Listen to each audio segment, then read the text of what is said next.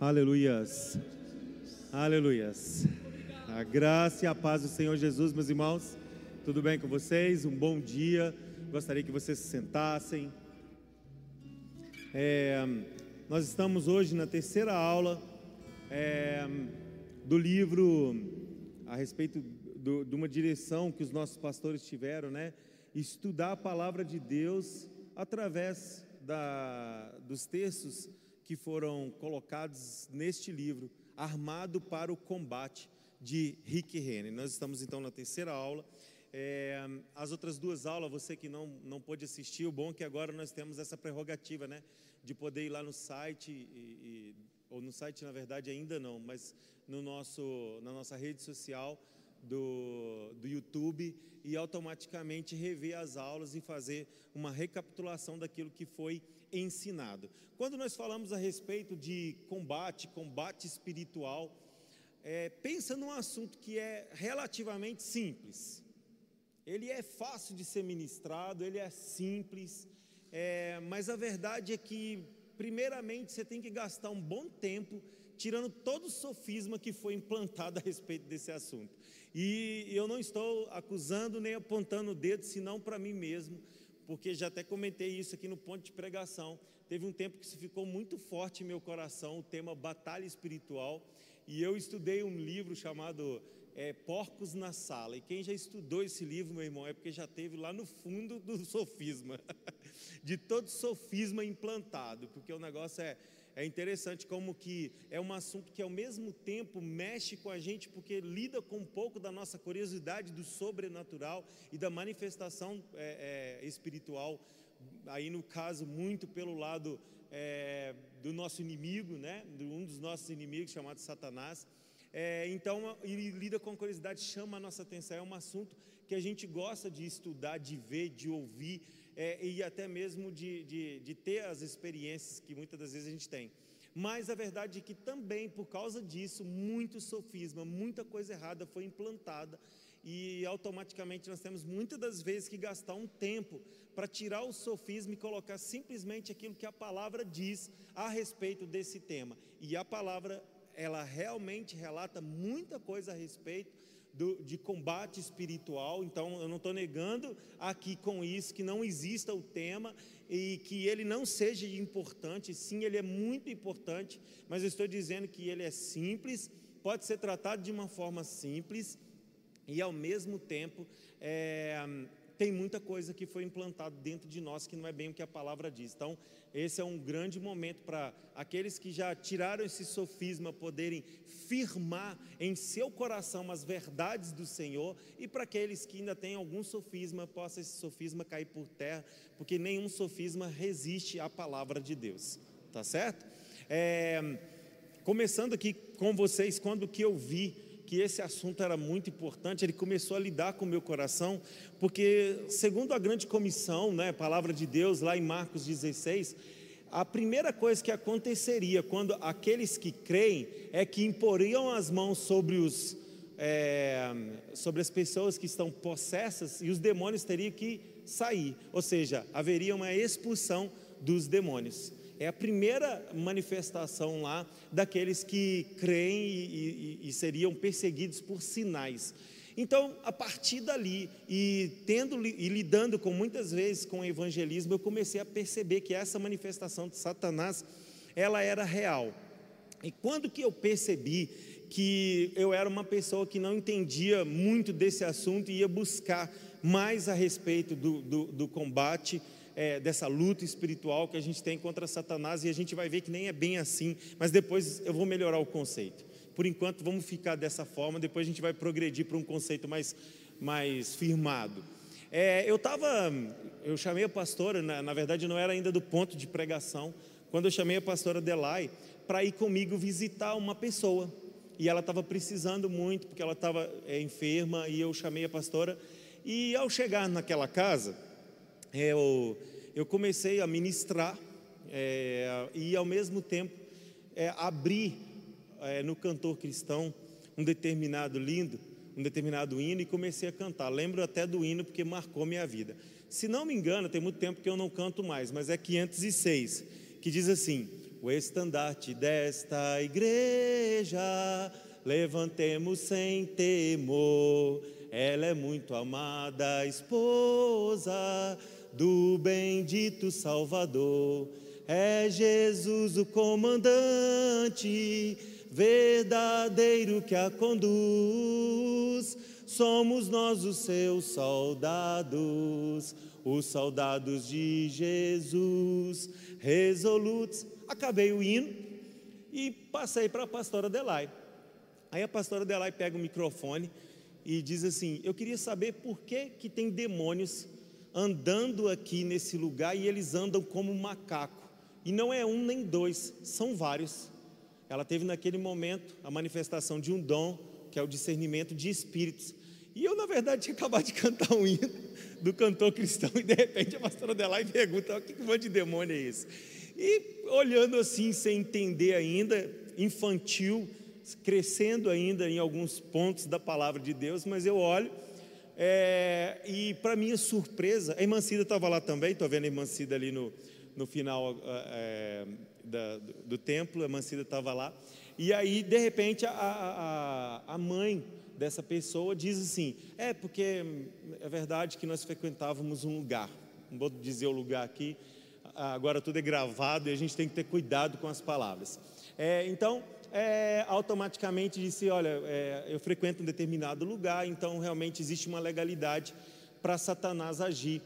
E mais do que isso, depois ela disse que, inclusive, o pai dessa menina ainda continuava frequentando esse lugar, e ainda mais é, dizia claramente que ela também sabia que isso acontecia. Eu falei assim: Meu Deus, eu estava aqui cantando um hino, do nada, cantor cristão. A pastora Delay fala que tem um monte de macaco ou demônios em forma de macaco. Eu falei assim, eu não sei nada a esse respeito. E eu já estava lendo algumas coisas, e no evangelismo, muitas das vezes me deparando com essa situação, mas aí eu comecei a me interessar pelo assunto e a discorrer um pouco mais. Então, é, percebi o quanto a palavra de Deus diz a esse respeito, e hoje isso ainda é mais tranquilo no meu coração, porque eu vejo, e vou discorrer isso durante a lição, que na verdade com Satanás a gente se preocupa muito pouco.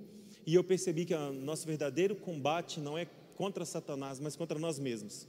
Esse é o nosso maior combate. A aula 1 do Diego deixou isso muito claro, até porque ele começou a ministrar e a dizer a respeito do que? De que a nossa maior falha está o quê? Na nossa mente. Foi essa a ministração dele.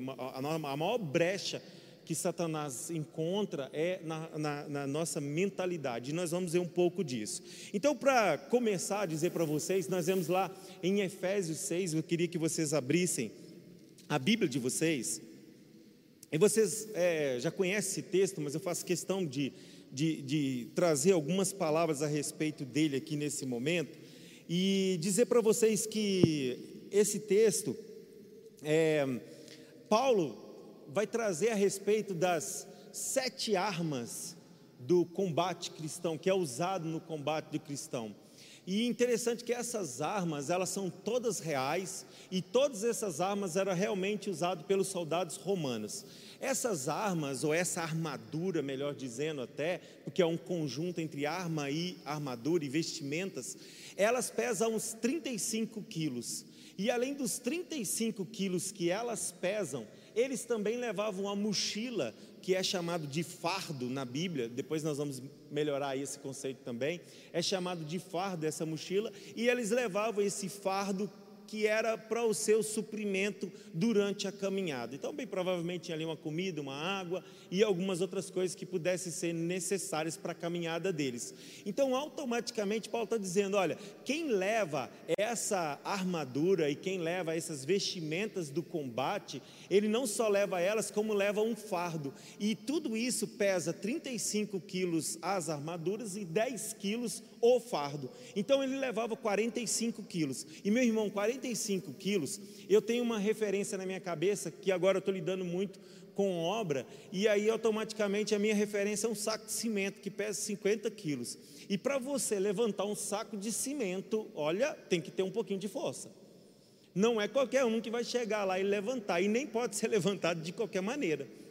Então, automaticamente, se você não lida com cimento, eu vou te dar uma outra visão cada saco de arroz pesa 5 quilos aquele saco é, é, normal de arroz, né? E então seriam nove sacos. Imagina você carregar nove sacos de arroz com você. Ou seja, aquele soldado, ele tinha que ter uma musculatura, ele tinha que ter uma força para levar esse, esse, essas vestimentas e essa armadura. E é disso que eu quero tratar um pouco na manhã de hoje, sobre a necessidade de termos músculos espirituais para que nós venhamos a entender como a irmã Margarete iniciou essa, essa, essa aula de hoje dizendo que nós precisamos estar no dia mal inabaláveis. Mas o jeito certo de estar inabalável no dia mal é se a sua musculatura espiritual estiver muito bem desenvolvida, porque você carrega uma armadura e essa armadura tem um peso. Ela é uma armadura, ela é fácil de ser lidada, mas ela tem um peso. E eu quero mostrar isso tudo na palavra que são linguagens metafóricas. Você pode ficar lá comigo no verso 10 de Efésios 6? Eu vou ler o versículo todo, depois nós vamos parar e eu quero analisar algumas palavras desse versículo. Versículo 10 diz assim: Quanto ao mais, sede fortalecido no Senhor e na força do seu poder. Eu busquei em outras versões para saber como que estava escrito isso daqui. E algumas versões, como a revista atualizada, está escrito assim: quanto ao mais. NVI, finalmente, corrigida e fiel, no demais. King James, concluindo, ou seja, quanto ao mais, finalmente, no demais, concluindo, irmãos, ele continuou o versículo. O que que isso daqui nos remete? A carta aos Efésios, os irmãos sabem porque a gente é incansavelmente estudioso da carta dos Efésios, porque ela traz revelações profundas. Eu considero a carta de Efésios ao lado da de Romanos das melhores cartas para a gente estudar a nossa nova realidade em Cristo Jesus. Mas a de Romanos ela não é simplificada, ela é uma carta bem é, é, é, é bem madura ali, né? Ela tem bastante capítulos para a gente estudar e é uma carta é, de uma certa profundidade. Efésios, ela, o Paulo conseguiu sintetizar quase que praticamente toda a doutrina da nova criação em apenas seis seis capítulos, né? E se você for lembrar lá no capítulo 1, a gente cita muito dos versículos que está ali, porque fala sobre filiação, fala sobre selo no Espírito Santo, no versículo 13, fala sobre ser abençoado com toda sorte de bênção, no versículo 3, fala sobre ter é, de, de, de da predestinação em Cristo Jesus de todos nós, fala também nos últimos versículos da autoridade que há no nome de Jesus, fala a respeito da igreja e dessa autoridade que recebeu. O capítulo 2 tem o verso da que a gente mais usa no versículo 8, dos mais lindos, né? Pela graça sois salvos mediante a fé. Fala da nossa posição de estar sentado nas regiões celestiais. E assim, você vai para o capítulo 3, e lá no capítulo 3, você vai ver os propósitos eternos de Deus. Quando você vai lá para o capítulo 4, você vai ver a unidade da fé, o ministério quadro, porque a gente estuda muito também, fala sobre uma vida de santidade. Quando vai para o capítulo 5, fala um pouco do fruto do Espírito, do fruto da carne, e termina esse capítulo 5, inicia o capítulo 6 com relacionamentos. Relacionamento entre pai e filho, entre filho e pai, entre patrão e empregado, entre esposo e esposa, entre a família. Então ele termina com, vai, vai falando sobre relacionamentos que termina no capítulo 6. Quando então ele, te, ele inicia o último assunto dessa carta, ele começa então dizendo: olha, concluindo. E aí, como nós sabemos, toda a palavra é inspirada por Deus e toda ela tá, tá, ela veio sobre homens através do Espírito Santo. A revelação é sobre homens, foi homens que escreveu, mas ela veio do próprio Espírito Santo. Então nada está colocado na Bíblia por acaso ou de uma forma desordenada. Tudo tem um significado e tudo tem uma importância, não é verdade? Então o assunto está no último capítulo da carta aos Efésios. Depois de ter falado de filiação, depois de ter falado de identificação, depois de ter falado de autoridade, depois de ter falado do poder que há no nome de Jesus, depois de ter falado a posição que nós estamos, depois de ter falado do fruto do Espírito Santo, de santidade, não é por acaso. É como Paulo estivesse dizendo assim: agora que vocês cresceram no conceito de identidade, de filiação, de, de predestinação em Cristo Jesus, agora que vocês entendem que o poder do Espírito Santo habita dentro de vocês, agora que vocês entendem que o fruto dele vai se manifestar em você e que isso vai te levar a uma vida de comprometimento dos propósitos do Senhor, em santidade e andando em amor. Agora que vocês compreendem sobre relacionamentos mútuos e da importância da igreja, agora que vocês compreendem tudo isso, eu quero concluir um assunto e ele é de muita importância para vocês. Então aqui é como se Paulo tivesse indo crescendo, fosse crescendo com um assunto e de repente ele finalizasse com esse assunto sobre a armadura do Senhor, daquela que nós devemos usar. Então, meus irmãos, é, quando ele termina assim, quanto ou mais concluindo, ele está dizendo: Olha, eu quero dizer para vocês que tem um assunto muito importante que eu quero tratar para com vocês. E se você continuar o versículo, ele vai dizer assim: então, concluindo, quanto mais, sede fortalecidos no Senhor e na força do seu poder. Interessante porque muitas das vezes, ou muitas pessoas vão confundir força com poder. E tanto no grego quanto no português, força e poder, elas se diferenciam. No grego, a palavra força é kratos e a palavra poder é iskos. Então são duas palavras diferenciadas. E no português também. Mas pode ser que no dia a dia da gente nós venhamos a usar a palavra força no lugar de poder e poder no lugar de força. Então eu faço questão de trazer uma imagem para vocês diferenciar força e poder, porque Paulo não coloca aqui força e no seu poder de uma forma diferente à toa, é porque realmente são duas coisas distintas e nós precisamos de entender as duas para entender a respeito do bom combate. Se você, é, se você não, vou tirar você dessa história. Vamos dizer que uma certa pessoa esteja andando de carro e ela é parada por um policial. Esse policial chega até a pessoa e diz assim: Olha, eu quero ver a sua carteira de motorista. Quando ele pediu a carteira de motorista e parou aquele carro, ele usou da força ou do poder? Ele usou do poder. E da onde emanou esse poder? Emanou de uma posição dado a ele pelo Estado.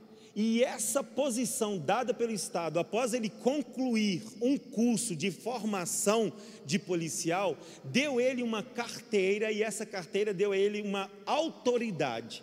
Emanado da posição que veio do Estado, da formação dele como militar, gerou uma autoridade. Agora ele usa do poder, ele usa do poder para dizer: Eu quero a sua carteira para que você me, é, é, é, para que eu possa ver ou verificar se a documentação está correta. Então você não parou pela força, você parou pelo poder e esse poder emanou da autoridade que vem de um policial.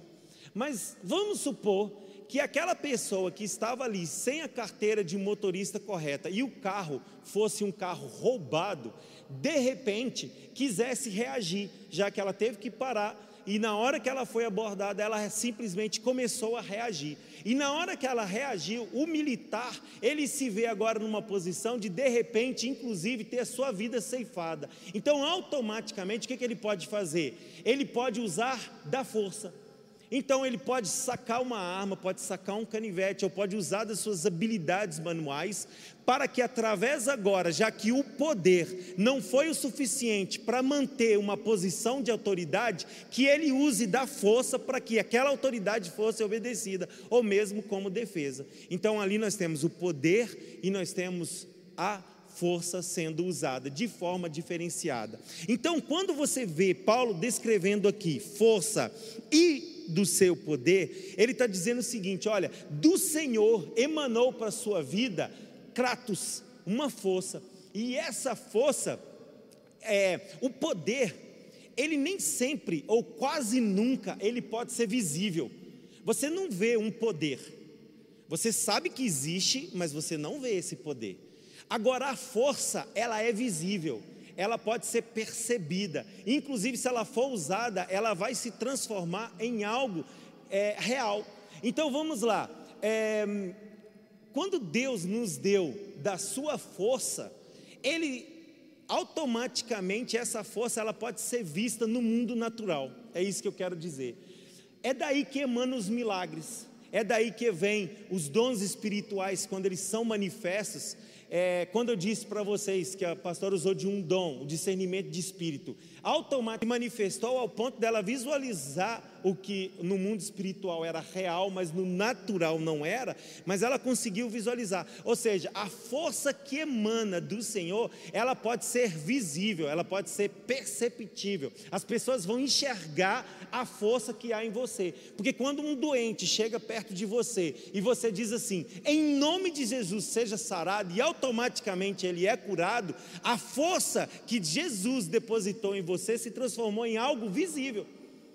Mas aquela força que é visível, né? Eu tenho essa imagem de força como se fosse perceber uma pessoa musculosa, que ela desenvolve a sua musculatura. Ou seja, com músculo todos nós nascemos.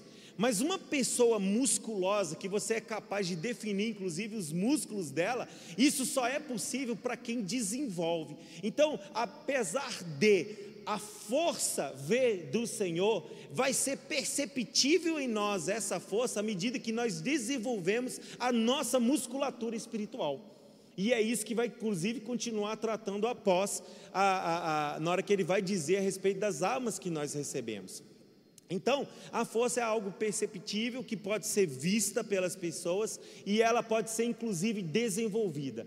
O poder não, ele nem ele não é perceptível o, poder é algo que você recebeu do Senhor e você recebeu de uma forma extraordinária. Eu quero mostrar, inclusive, isso na carta aos Efésios. Você pode ir lá para o capítulo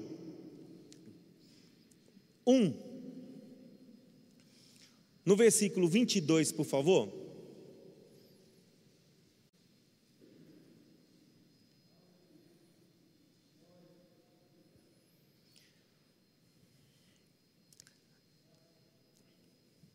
Acima de todo principado e potestade e poder e domínio e de todo nome que se possa referir, não só no presente século, mas também no vidouro, e pôs todas as coisas debaixo dos pés, e para ser o cabeça sobre todas as coisas, deu à igreja. O que Jesus deu à igreja? Jesus deu a autoridade que veio do seu nome. Então esse é o poder manifesto do Senhor, porque o poder, ele é uma posição, e dessa posição emana a autoridade, e dessa autoridade emana o poder. No capítulo 2 de Efésios, você vai ver qual é a posição que você está em Cristo Jesus após a sua filiação. E qual é? Os irmãos já conhecem muito bem, né? Está lá no capítulo 2, aproveita que você está com a sua Bíblia aí no versículo 6, e diz assim: E juntamente com ele nos ressuscitou e nos fez assentar em lugares celestiais em Cristo Jesus. Ou seja, nós somos colocados em uma posição, essa posição é assentada nas regiões celestiais ao lado de Jesus Cristo. Essa posição Jesus veio e, e, e deu toda uma base para ela, nos dando autoridade no seu nome, autoridade essa que é capaz de subjugar todo mundo espiritual, e a partir então da posição com autoridade, eu posso exercer um poder, ou seja, eu posso transformar aquela, a, aquele, aquele poder em algo que possa ser visto e visualizado por todos. Então, olha só, a, o assunto bom combate, o assunto batalha espiritual, ele já começa dizendo assim: deixa eu dizer uma coisa, ó, eu vou, eu vou dizer para vocês que, primeiramente, toda força e todo poder emanou do próprio Deus para a sua vida. Opa, começou bom. Não, mas eu quero dizer algo mais. Toda, toda a autoridade que existe no nome de Jesus agora está sobre a sua vida. Toda a autoridade? Sim, toda a autoridade está sobre a sua vida. Mas espera aí, não é só toda a autoridade, é todo o poder. Tudo que Jesus fez por causa da sua posição de autoridade como Deus, está agora sobre a sua vida, emanou dele para a sua vida. então eu posso fazer muitas coisas. Sim, mas deixa eu te falar, não é só autoridade, não é só poder. Se necessário for, você pode usar da força que ele te deu. Aí o assunto já começa a ficar mais leve. Já começou. Olha como começar o assunto batalha espiritual desta forma, como a Bíblia nos ensina, já muda todo o contexto. Você já, então agora você não é mais uma pessoa tentando vencer alguém. Você já é um vencedor numa posição de, de, de, de vencedor, simplesmente empurrando o inimigo para trás das linhas que ele não deveria estar. Ou seja, derruba, é, é, como é que eu diria? Você vai estar afastando o inimigo, usando do poder, da autoridade para é, ir afastando o inimigo contra a, a, aquilo que ele está fazendo, ou contra as suas ações. Isso, como muda a, nossa visão a partir daí, né? A nossa visão fica mais leve a respeito desse assunto. É, essa revelação chegou para mim quando eu estava estudando, e, e a Bíblia nos diz assim: que as portas do inferno não prevaleceriam contra a igreja. Meu irmão, como isso dá uma certeza e uma garantia para a gente? E a, a, a, não prevalecer, e, e, Paulo vai dizer isso aqui em um versículo também, mas lá na frente eu digo a respeito mais desse versículo.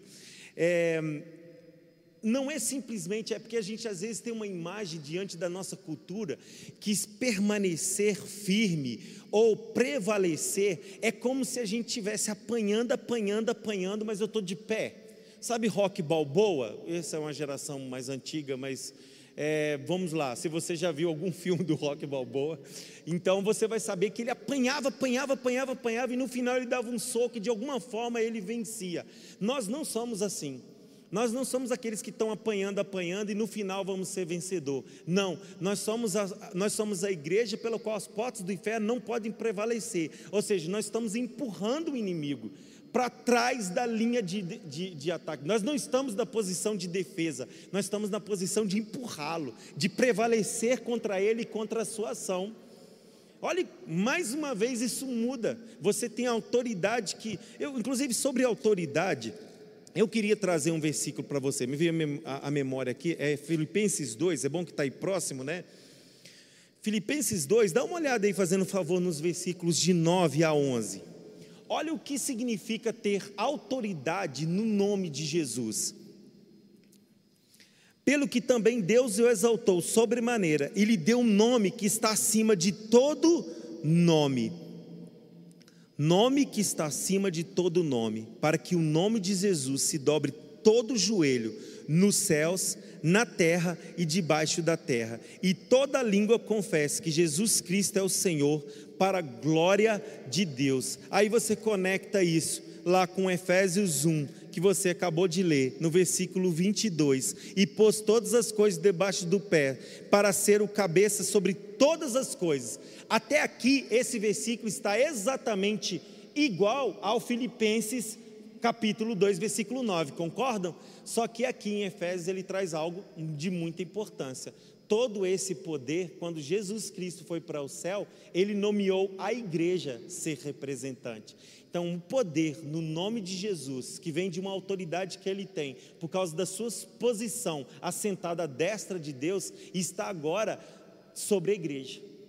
Então, é isso que nós estamos fazendo, nós estamos empurrando o inimigo atrás das linhas de defesa. Ele vai ter que ficar para lá. Deixa eu te dizer uma coisa. Então, se você tem essa visão que eu acabei de demonstrar para vocês, porque é uma visão segundo a Bíblia, e você agora já não se sente mais um coitadinho apanhando de Satanás e que de vez em quando você quer dar um murro nele só para ele saber que você é filho de Deus, essa, muda, essa visão mudou, porque você sabe agora que a força e o poder, toda autoridade e toda posição que você deveria estar, Jesus Cristo te colocou para que você pudesse subjugar o seu inimigo.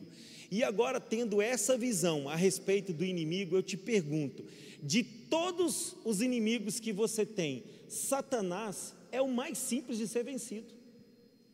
Satanás é o de todos os inimigos o mais simples de ser vencido. Eu aprendi isso na prática. Então, como eu disse para vocês, é, eu, eu né, me deparei com a situação que eu contei aqui para vocês, e aí eu vi que eu era muito infantil nesse assunto. Então comecei a estudar, até porque eu trabalhava muito em evangelismos, alguns irmãos aqui até me acompanharam nessa.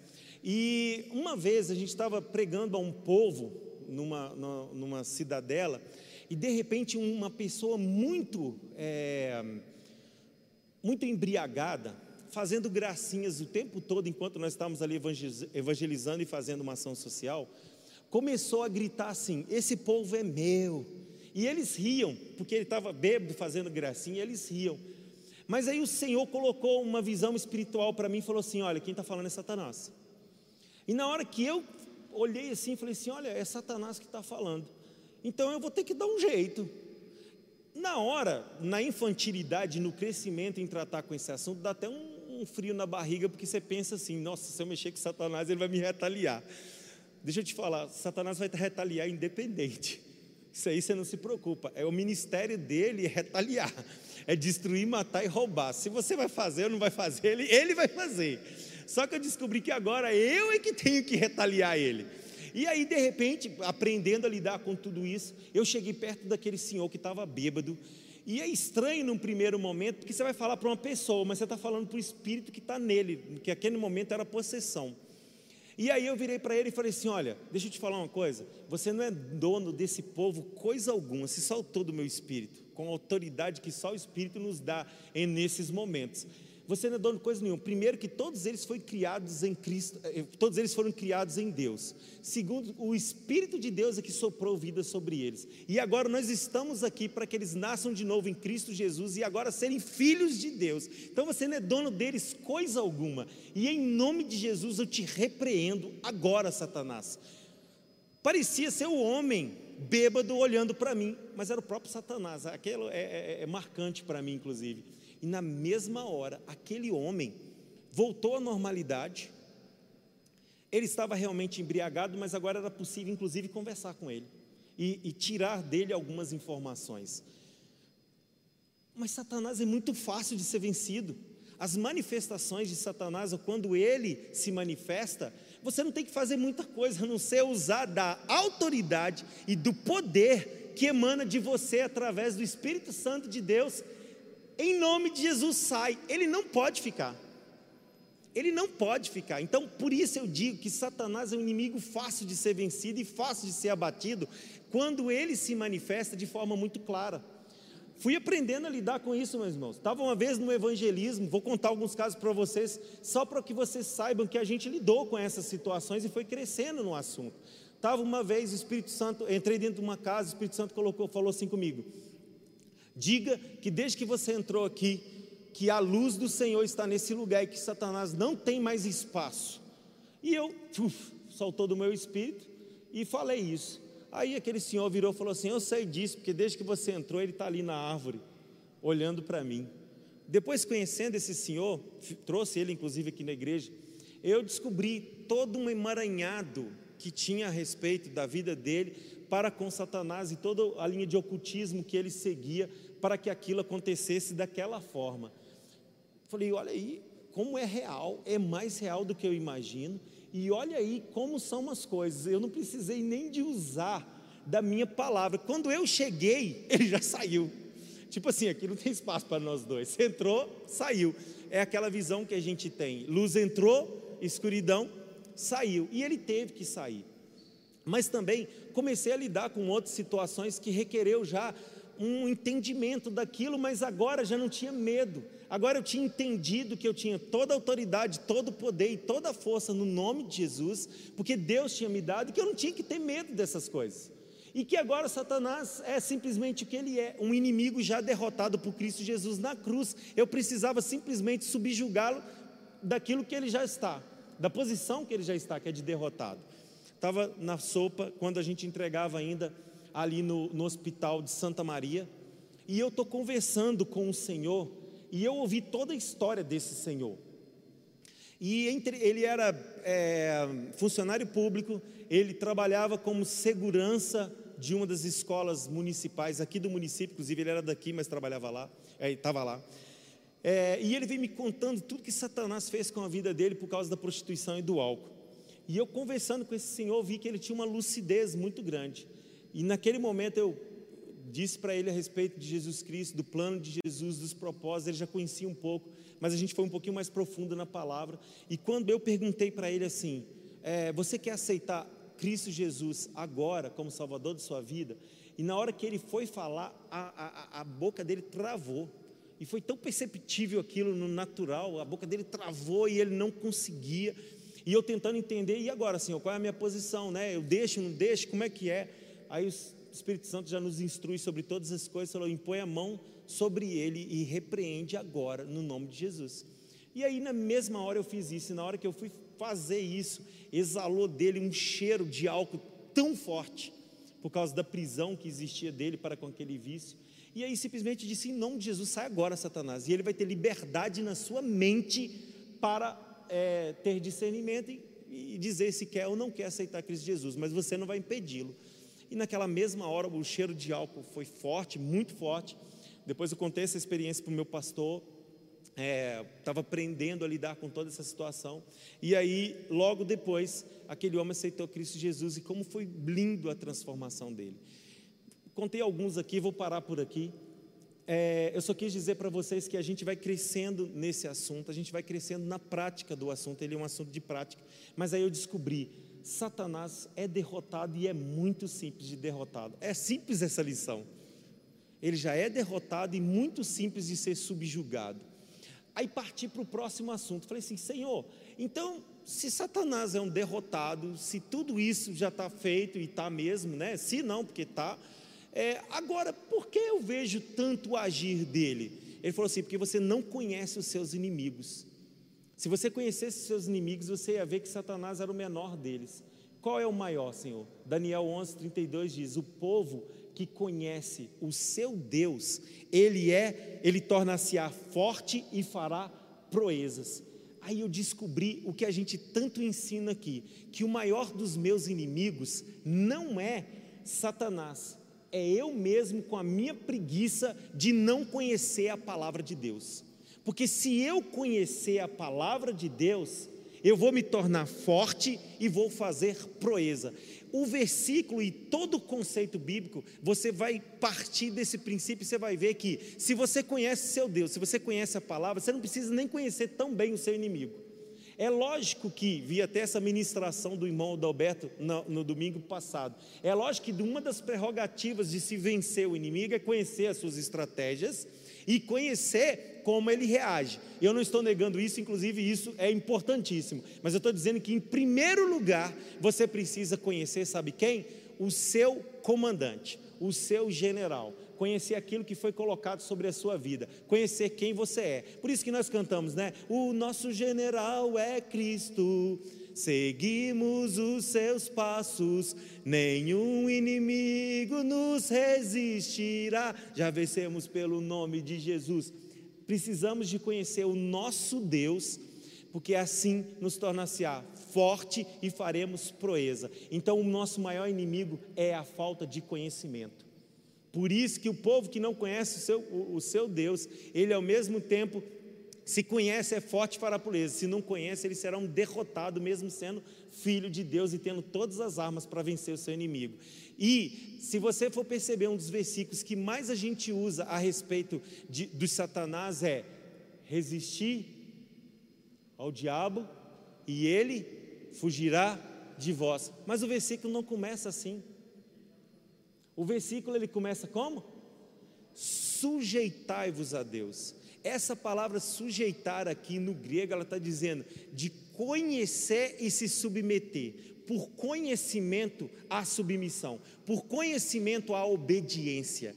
Então, essa palavra sujeitai-vos, ou seja, se aproxime de Deus, essa é a sua primeira, essa é a sua primeira função. Conheça o seu Senhor, conheça o seu Deus, Olha, é, o assunto batalha espiritual começou há muito tempo.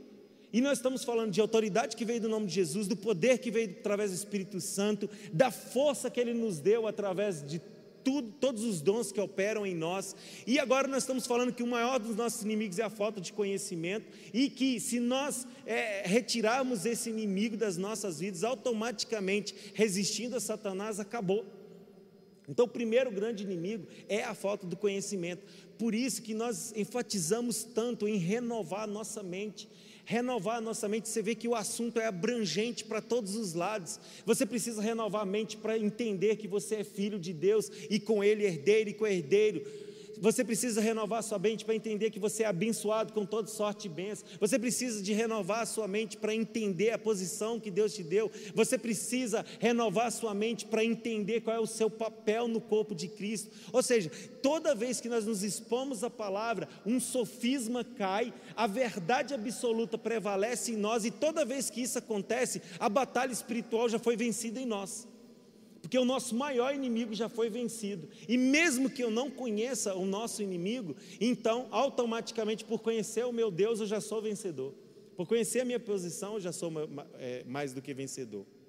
Então, esse é o maior dos, dos nossos inimigos. E, e, nós precisamos de aprender de uma vez por todas. Então, quando o assunto for batalha espiritual, sim, existe Satanás? Sim. Inclusive, o nome de Satanás verdadeiro é o que? Lúcifer. O nome verdadeiro de Satanás é Lúcifer. Mas nós costumamos chamar ele por algo que ele faz com grande expertise, que é diabo ou diabolos. Cristo não é um nome. Cristo é uma posição. Jesus é um nome. Quando nós dizemos assim, Jesus, Cristo, nós estamos dizendo assim, Jesus, mas não é qualquer Jesus. Esse aqui é o ungido, esse é o Cristo. Por isso que Jesus, quando ele abre os pergaminhos de Isaías na frente de muitos sábios, e ele fala a respeito do ungido do Senhor, ele diz assim: hoje se cumpriu essa escritura. Ou seja, agora vocês estão conhecendo o verdadeiro ungido, o verdadeiro Cristo, sou eu. Assim, também, diabo não é um nome, diabo é algo que Satanás faz, e o que ele sabe fazer muito bem, a ponto de que o que ele faz se tornar o nome dele, diabolos, que quer dizer acusador, apontador, condenador, aquele que arma ciladas aquele que, que, que, engana, aquele que traz o engano. Esse é o significado da palavra diabo. Ou seja, então, a partir de agora nós estamos entendendo por que é necessário conhecer a palavra e conhecer o nosso Deus. Porque Lúcifer tem por habilidade ser diabolos. E tendo como habilidade ser diabos, ele tem uma grande habilidade em enganar, ele tem uma grande habilidade em condenar, ele tem uma grande habilidade em apontar. E se você, sendo filho de Deus, não tiver conhecimento daquilo que a palavra diz a respeito do seu Deus, a respeito do que ele fez por você, a respeito daquilo que você tem como filho e da posição que você está, diabolos o acusador e o enganador vai fazer o papel dele e vai te derrubar. Então entende que agora o assunto batalha espiritual não é que ele deixa de envolver Satanás, mas aquela questão da manifestação de Satanás e essa guerra contra a manifestação de Satanás é o menor das nossas preocupações de todas que nós devemos ter, é a menor, porque dessa, quando acontecer, você simplesmente, no nome de Jesus, repreende e pronto, acabou o assunto. O assunto está acabado. Agora, esse aqui não. Enquanto existir um espaço na sua mente para Satanás se tornar diabolos, se tornar um enganador, enquanto houver sofisma na sua mente a respeito de um determinado assunto, ele vai conseguir agir através dessa falta de conhecimento. E ele agindo através da falta de conhecimento, automaticamente ele está destruindo todos os planos de Deus para a sua vida. E nesse momento ele se torna mais uma vez um inimigo. Mas não é um inimigo que a gente impõe a mão e ele já sai, em nome de Jesus. Agora o inimigo é você mesmo para com a, a, a, a, sua ânsia de conhecer o seu Deus, o seu Senhor e o que você pode fazer nele. Amém? É, quando é, eu eu vi essa, essa passagem e eu percebi isso, nossa, eu falei assim, pai, obrigado por esse conhecimento. E eu vejo quanto nosso Deus é bom em nos ensinar. E Ele ensina com muito carinho, com muito amor. E Ele vai respeitando as nossas fases de maturidade. Então eu fui vendo que o Senhor estava crescendo naquele assunto, ao ponto de hoje eu não ter problema nenhum em ver uma pessoa endemoniada, mas nenhum mesmo. Zero medos. Tiver que lidar, eu vou lidar, e não vou lidar preocupado, porque eu sei a autoridade que foi me estabelecida. Agora, pensa numa coisa que me preocupa todos os dias é o que ainda tem na minha mente que é um sofisma, e eu tenho uma imagem para comigo. É, é, eu estava é, fazendo uma casa lá no Corumbá, né? E quando eu cheguei e eu olhei, eu falei assim: nossa, que casa perfeita, que casa linda, ficou do jeito que eu planejei. Mas à medida que eu me aproximava da casa, eu conseguia ver algumas coisas que eu falei assim: não, não era bem assim não. Mas quando eu cheguei muito próximo, eu consegui ver alguns defeitos que incomodavam muito os meus olhos. E aí o Senhor falou comigo: quanto mais próximo você está de mim, mais você vai conseguir, mesmo que os mínimos detalhes, perceber aquilo que ainda precisa ser consertado em você. E eu falei, pai, isso é uma realidade? Como isso é uma verdade? É lógico que agora não me preocupa ah, se você rouba, você mata, você prostitui, você. Não! essas grandes coisas, não, de longe então parece uma casa até bonita, mas só que eu estou próximo do meu Deus, e quando eu estou próximo do meu Deus, aqui dentro eu consigo examinar o meu coração e perceber quantas coisas ele ainda precisa vir com o seu pincel e transformar aquilo que era um sofisma numa verdade que é segundo a Sua palavra e me submeter a essa palavra e continuar com a disposição de aprender e continuar aprendendo, para que, se eu tiver firme nessa palavra, acabou o assunto. Porque a palavra é um ponto final. Na hora que eu, aquilo estiver firmado no meu coração, ela é um ponto final. Então, por isso vocês ouvem tantas vezes também nós ensinamos a respeito da verdadeiramente quem nós somos, porque nós somos espíritos. Nós somos um espírito vivificado em Deus. E essa palavra, essa palavra também é espírito, ela é espírito e vida, ela é, ela é força e poder. Ela é poder, porque quando você lê ela, você sabe que o Espírito Santo de Deus é que trouxe revelações ao homem. Mas ela é força porque essa palavra tem condições de trazer aquilo que está escrito para a realidade do visível, aquilo que pode ser perceptível e visualizado. Então ela, ela é força e poder na sua função espiritual. E o nosso inimigo? O nosso inimigo é um ser espiritual. Por isso, a nossa luta não é contra pessoas, a nossa luta é contra essa região, é nessa região espiritual, aonde existe ainda dominadores do mal, aonde Satanás ainda tem o privilégio de agir. E quando você vê dessa forma, meu irmão, muda totalmente e completamente a sua relação para com as pessoas. Estou falando até desse momento, algo que estou vivendo, mas mais uma vez aprendendo a lidar com aquilo que o Senhor colocou já no coração. Meu irmão, quando alguém te ofende, não é aquela pessoa te ofendendo, é Satanás agindo através da vida dela. Quando você vê situações chegando na sua vida, não é pessoas, o seu problema nunca é pessoas. O seu problema nunca é pessoas, sempre ele é aquilo que está por trás das pessoas. Satanás nunca vai operar em você, ele não consegue. Entende que os anjos do Senhor acampam ao seu redor? Entende que ele não pode te tocar? Ele não pode, ele não tem autoridade. Então, o que, que ele pode fazer? Primeira coisa, ele vai agir naquilo que é sofisma ainda na sua mente. E nisso ele vai colocar pegadinhas, ele vai agir como diabolos. Segundo, ele vai usar pessoas que têm acesso a você para de alguma forma infernizar a sua vida.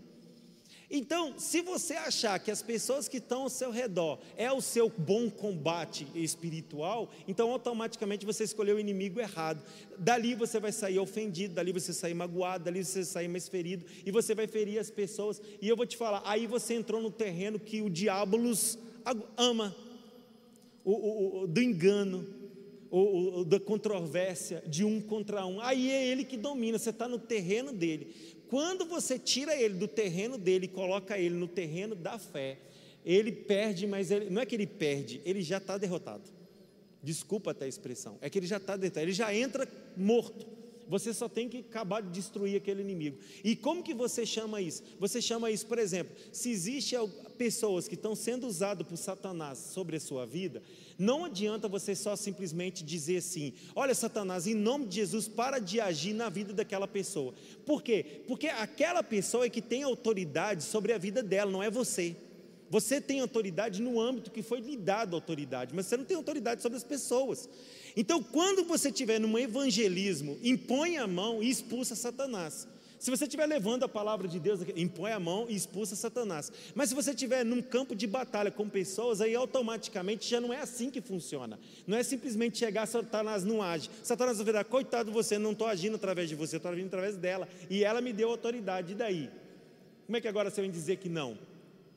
Aí eu aprendi a usar a arma da oração, do amor. Como que você faz isso?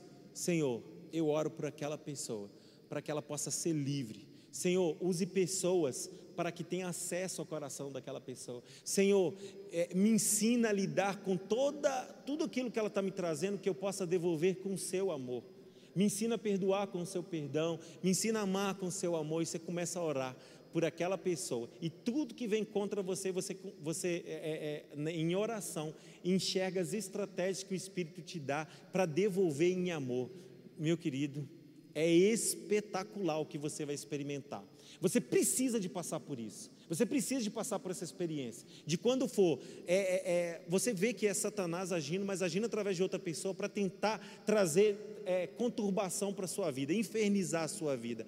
Você precisa de passar pela experiência de uma vez por todas, que o seu problema não são pessoas. Pessoas foram criadas por Deus para ser a imagem e semelhança dele, inclusive para terem uma nova vida em Cristo Jesus e para viver eternamente com você. Quem? Todos.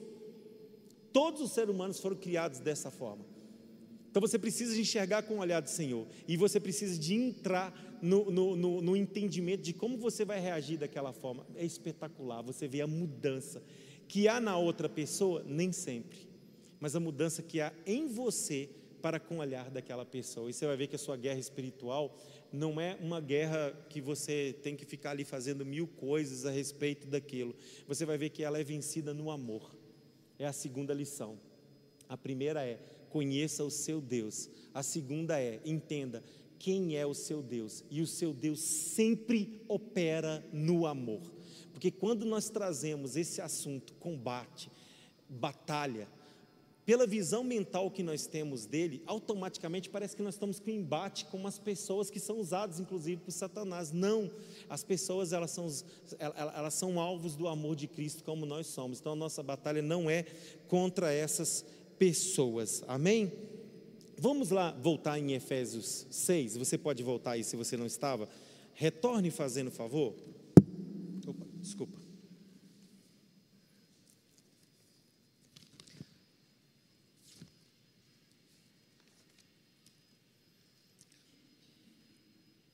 Diz assim, ó: quanto mais, ou seja, concluindo Estou trazendo um assunto para você que já entendeu tudo que a carta de Efésios trouxe para você, da sua filiação, da sua predestinação, do ser selado como espírito, da autoridade que tem sobre você, da sua posição, do fruto que opera em você, da unidade em Cristo Jesus, agora dos relacionamentos que você tem.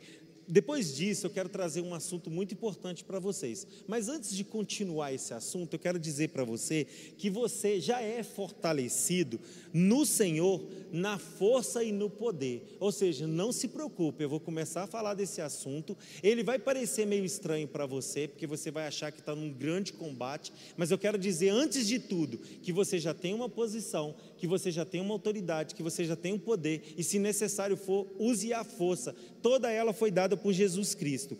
Revestivos de toda a armadura de Deus. Essa palavra revestivos de toda a armadura de Deus está dizendo o seguinte: que é necessário que nós venhamos a colocar uma força. Ou seja, a, quem deu a posição? Jesus. A autoridade é no nome de Jesus. Quem trouxe a força de Jesus? O Espírito Santo e a palavra. Agora eu pergunto para você, então automaticamente Paulo não precisaria trazer muito mais instrução, mas ele vai trazer instrução a respeito, sim, de armas que foram colocadas nas nossas vidas para que nós pudéssemos lutar esse combate de uma forma correta. E nós vamos ver, né, no decorrer desses estudos, essas armas é, e vamos ver como cada uma opera. Mas aqui Paulo está deixando uma coisa que é necessário, é nós nos revestirmos nós nos revestimos. Então, quem tem a responsabilidade aqui de se revestir? Somos nós.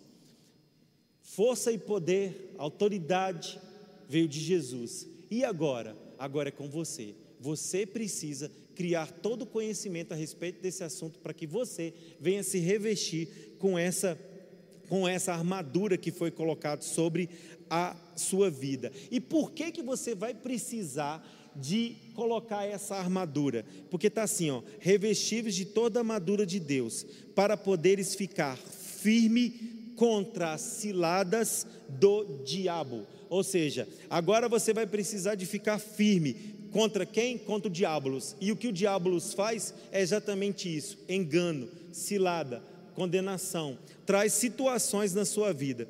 Porque a nossa luta, no versículo 12, não é contra sangue ou carne, não é contra pessoas, e sim contra principados e potestades, contra dominadores deste mundo tenebroso, contra forças espirituais do mal nas regiões celestiais. Portanto, tomai toda a armadura de Deus, para que possais resistir no dia mau, e depois de terdes vencido tudo, permanecerdes inabaláveis. Eu vejo isso daqui com um olhar de fé que Deus nos vê. O olhar de fé de nos de, que Deus nos, nos vê é assim, trazendo o futuro para o agora. E como Deus traz o futuro para o agora? Ele já está aqui te chamando de vencedor.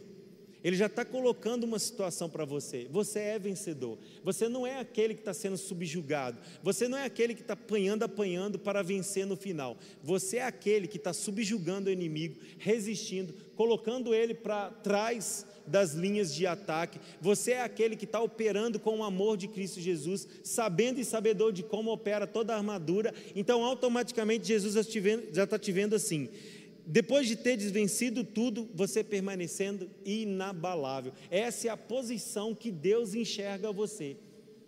É, é, esse é o olhar de Cristo para a sua vida.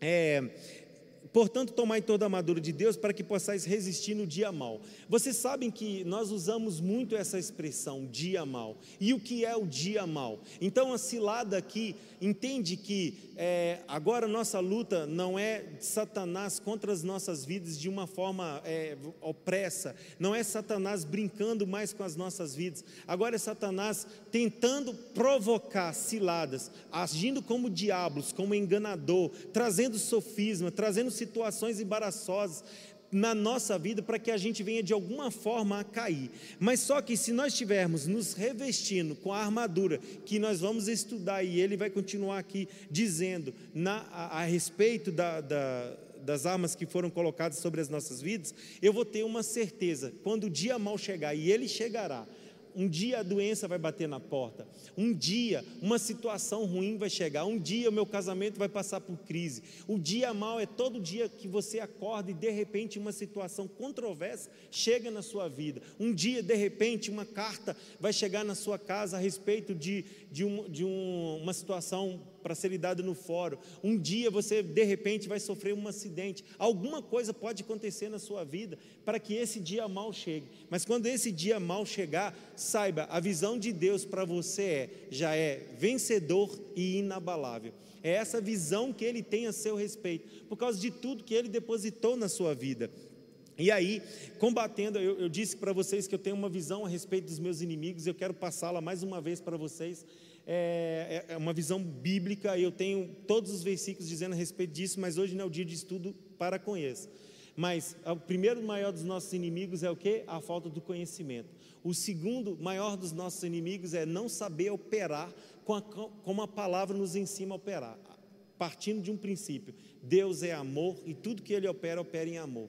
Terceiro maior inimigo que nós temos é os desejos da carne. Enquanto a nossa carne tem voz, e ela vai ter voz até o dia que nós fomos arrebatados, existe uma voz contrária, um inimigo tentando ir contra a palavra de Deus. O quarto dos maiores inimigos que nós temos é o sistema desse mundo. Inclusive, nós agora, como igreja, estamos vendo o operar do sistema desse mundo de uma forma muito clara, e nós estamos vendo que ele é um inimigo, porque todo o sistema é usado por Satanás.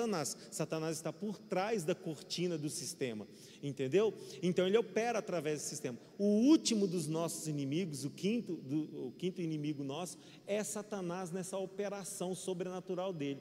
Mas quando ele, de uma forma sobrenatural, é, agir através de pessoas e vir e se manifestar através de pessoas, toda autoridade, todo poder foi dado a você, então é muito fácil de eliminar esse, esse inimigo na real. O problema é quando ele age como diabolos, como enganador atrás das cortinas, seja do sistema, seja através da sua carne que ainda tem voz, seja através da, da, do sofisma que ainda restam na nossa mente, e é aí que ele opera. Por isso, como a irmã Margarete iniciou, eu termino. Era, era o que o Espírito Santo tinha colocado no meu coração e ele se encarregou de falar a mesma coisa para ela. Eu termino assim: Estais, pois, firme, cingindo-vos com a verdade e vestido-vos da couraça da justiça. Estais, pois, firmes, cingindo-vos com a verdade. Sabe, o cinto, o cinto de um soldado romano, ele era das coisas que você menos percebia nele.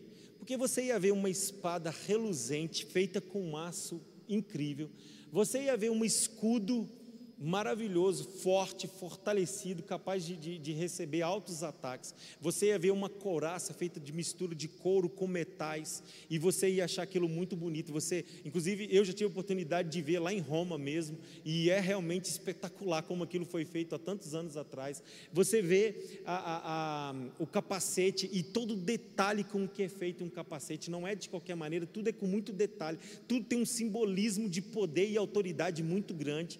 Mas, sinceramente, o cinto é uma coisa que você não percebe, ou você quase não consegue ver, ou nunca me chamou atenção.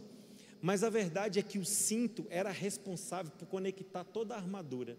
Sem o cinto, todas as armas ficariam frouxas naquele combatente. E automaticamente, por mais que eles as tivesse, ele não conseguiria usá-la da forma correta. Então, o cinturão da verdade, o cinto da verdade, ou seja, a palavra de Deus, por isso eu comecei dizendo: o maior dos nossos inimigos é a falta de conhecimento, e termino dizendo: quando você se cinge, coloca o cinto da verdade, todas as outras armas vão ser operadas de uma forma muito mais tranquila. Então começa-se pela palavra, pelo conhecer a palavra e pelo operar das armas na sua vida. E tudo isso está no seu manual. Então nós, nós temos tudo que nós temos e que nós precisamos para combater o combate no qual nós já somos mais do que vencedor. Amém? Vamos colocar de pé? Nós já vamos encerrar. Queria só nesse momento orar. Como eu disse, um assunto simples, né? Não é um assunto complexo. Agora, quem aqui já teve em aulas de batalha espiritual e você saiu meio aterrorizado, ou então meio confuso, ou então tudo era muito é, sobrenatural, ou tudo parecia estranho, né? É, mas olha como é a palavra de Deus, né? Olha como todo sofisma cai por terra. Agora, existem umas coisas, meu irmão, que é na prática, sabia? Você vai lidando na prática. É, um dia desse eu perguntei para o Senhor, falou assim: Olha, Senhor, eu não tenho visto mais muitas manifestações de Satanás. E o Senhor me respondeu de uma forma muito enfática: Mas quantas vezes você tem ido pregar o Evangelho nos últimos tempos? Eu falei assim: É, realmente, tem um tempo para cá, eu, isso é uma coisa que não acontece com tanta, principalmente nas ruas, nos valados, nos becos. Eu fui em muitos lugares fazendo isso, então vi essa manifestação de uma forma em muitas vezes, mas de repente eu vi assim, é verdade, Senhor, porque certas coisas acontecem no caminhar, e é aquilo que o Senhor disse, os que creem, vocês, primeira coisa, expulsarão demônios. Então, ou seja, talvez você não lidou com tantas vezes com isso, mas com certeza, em Marcos 16 diz uma certeza, que esses sinais acompanhariam os que creem. Então você vai precisar desse conhecimento, você vai precisar dessa prática, e quando ela chegar, fica tranquilo, fica tranquilo. O Espírito Santo vai trazer toda essa verdade para você e todo medo vai, vai acabar. Eu lembro uma vez que a gente estava na igreja e de repente alguém se manifestou e nós jovens, ó, caímos no capinado. Eu não vou ficar aqui não. Eu não tenho, eu não tenho a moral que o meu pastor tem. Eu não tenho a moral que o mestre Adalberto tem. Eu não tenho a moral que a minha pastora tem, eu não tenho a moral que a irmã Cida tem. Então vem pensamentos do tipo esse, não, eu não sou capaz. Esse é um sofisma de Satanás. Então, se talvez esse seja um medo, você lidar com Satanás na manifestação sobrenatural dele, pode ficar tranquilo. Esse vai ser o menor dos seus problemas. Porque quando você lidar em nome de Jesus, sai, eu te repreendo agora. Agora. Estou vendo a Edinalva ali no canto, nós já lidamos com isso, né, Edinalva? Lembro de uma vez a gente pregando o evangelho lá no Ipanema, Satanás se manifestou e foi em cima de uma faca. Falei, filho, para agora, em nome de Jesus, larga isso agora. Cara, é simples demais. E como eu tinha medo, quando eu achava isso complexo, depois eu comecei a me, depois que eu entendi que isso é simples, aí eu comecei a concentrar nos verdadeiros inimigos. Espera aí, eu preciso estar cheio da palavra. Peraí, eu preciso de conhecer o meu Deus. Peraí, eu preciso de passar mais tempo em intimidade com Ele orando. Peraí, eu preciso de subjugar mais a minha carne, porque a minha carne não cala, não. Eu preciso de colocar mais conhecimento da palavra. Eu preciso passar mais tempo comigo mesmo, entendendo aquilo que são sofismas dentro de mim com a palavra. Então eu comecei a dar ênfase mais nos meus verdadeiros inimigos. E eu descobri que o maior deles era eu mesmo. Era eu para com eu mesmo. Para com aquilo que eu ainda preciso de me ocupar para com a palavra. Lógico que Satanás está por trás de tudo isso, mas quando eu conheço essa palavra, não tem mais vez para ele. Pai, eu quero te agradecer pela Sua palavra que é revelada. Obrigado, Senhor, por ter nos dado de todas as armas espirituais que o Senhor colocou sobre as nossas vidas. Nenhuma delas pode ser visualizada, elas são enxergadas pela fé. Mas essa daqui, a Sua palavra, ela pode ser contemplada no natural. Nós podemos ler, nós podemos ver, nós podemos perceber a tua palavra agindo e reagindo em nós, para que nós venhamos a ter todo o conhecimento necessário para cumprir os nossos propósitos nessa terra e principalmente, Senhor, para te conhecer. Obrigado pelo privilégio de poder nesse momento ministrar a tua palavra, mas sabedor que toda ação vem do teu espírito que opera em nós, o saber e o conhecer, nos dando revelações que vêm do alto céus. Eu te peço, Espírito Santo de Deus, que não só nesse momento que nós estamos aqui, sendo então impactados pela tua palavra, mas com todos aqueles que ainda vão ver esse vídeo, que eles possam, Senhor, ter revelações do teu espírito. E Paizinho querido, em cima de todo esse estudo que nós estamos tendo, e ele não é por acaso, sabemos que é uma direção do Senhor para a tua igreja local.